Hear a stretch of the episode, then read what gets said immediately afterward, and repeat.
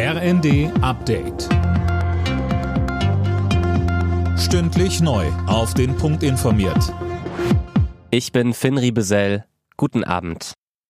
Die Diskussion um weitere Entlastungen wegen der hohen Energiepreise geht weiter. Jetzt hat sich Niedersachsens Ministerpräsident Weil eingeschaltet, Philipp Rösler. Ja, er fordert weitere Einmalzahlungen für Geringverdiener und Rentner noch vor Jahresende. Das sei für diejenigen nötig, die keinen finanziellen Puffer haben, sagte er den Funke-Zeitungen. Die Chefin der SPD-Bundestagsfraktion Katja Mass sieht das ähnlich. Sie fordert in der Bild gezielte Hilfen für Menschen mit kleineren und mittleren Einkommen sowie Rentner. Die FDP bremst dagegen.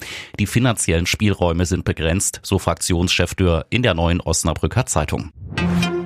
Der ukrainische Präsident Zelensky wirft Russland erneut vor, seine Gaspipelines zur Erpressung zu nutzen.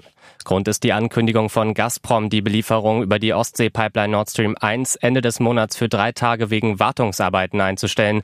Die Ukraine hat wegen des Lieferstopps ihre eigenen Pipelines als Ersatz angeboten. Das lehnt Russland aber offenbar ab.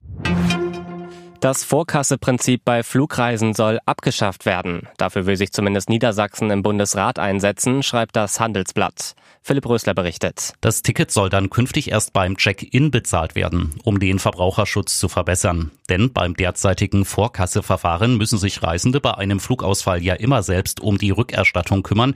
Und das ist oft mühsam und langwierig. Mitte September soll nun im Bundesrat über die Abschaffung des Vorkasseprinzips bei Flugreisen beraten werden. In der Fußball-Bundesliga gab es folgende Ergebnisse. BVB Bremen 2 zu 3, Leverkusen Hoffenheim 0 zu 3, Wolfsburg Schalke 0 zu 0, Stuttgart Freiburg 0 zu 1 und Augsburg Mainz 1 zu 2. Alle Nachrichten auf rnd.de